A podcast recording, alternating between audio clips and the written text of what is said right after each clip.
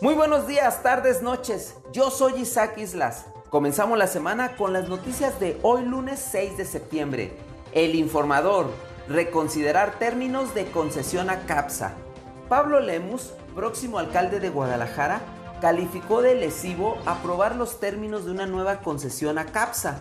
Pidió al Cabildo Tapatío y al actual presidente interino que se reconsideren los términos del decreto aprobado y que no se firme el contrato con el que se pretende ampliar 15 años la concesión para que esta empresa se encargue de la recolección y disposición final de la basura. Diario NTR. Fiscal echa al olvido sus planes de trabajo.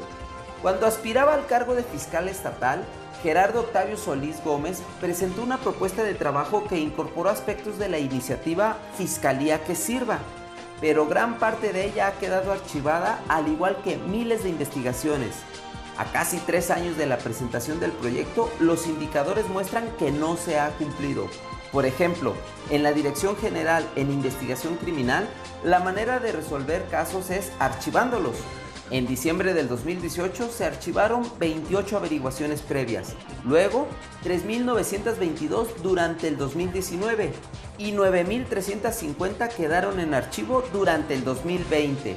Milenio, mueren cuatro policías en emboscada.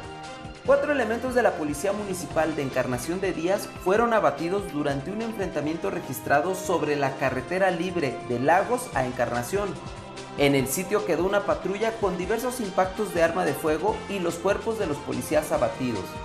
En el operativo de apoyo, policías estatales intentaron detener a una camioneta que tenía impactos de bala, de la cual descendieron varias personas y huyeron a pie. Al interior se localizaron diversos casquillos y ropa táctica.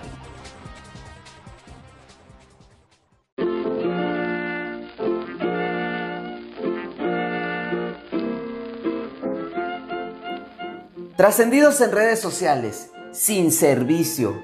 Hoy, el DIF Guadalajara suspenderá su servicio al público debido al paro laboral de 1.400 trabajadores que se manifiestan en estos momentos en solidaridad por el despido injustificado de 50 de sus compañeros.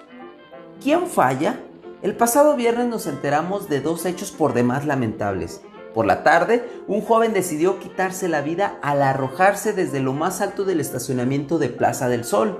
Por la noche, otro hombre se aventó a las vías de la estación centro de la línea 3 del tren ligero, provocando la suspensión del servicio por varias horas. Esto sucede a escasos días de celebrarse el Día Mundial para la Prevención del Suicidio. Ni tan seco. Los zapopanos ya no sienten lo duro sino lo tupido y es que cada tormenta nos evidencia la corrupción e inoperancia de las autoridades que no han podido proteger a miles de familias que habitan en las colindancias del río Seco, que cada desbordamiento provoca múltiples afectaciones en diversas colonias. Un video aficionado captó el momento exacto en que una finca colapsa por la fuerza de la corriente. Se apaga la llama tras 12 días de competencias, la delegación paralímpica mexicana cerró una histórica actuación en Tokio al conseguir, óigalo bien, 7 medallas de oro, 2 medallas de plata y 13 medallas de bronce, por lo que da un total de 22 preseas que colocó a México dentro del top, top 20 del medallero. Felicitaciones a nuestros atletas. Esta fue la información de hoy. Que tengas un bonito día y recuerda siempre sonreír.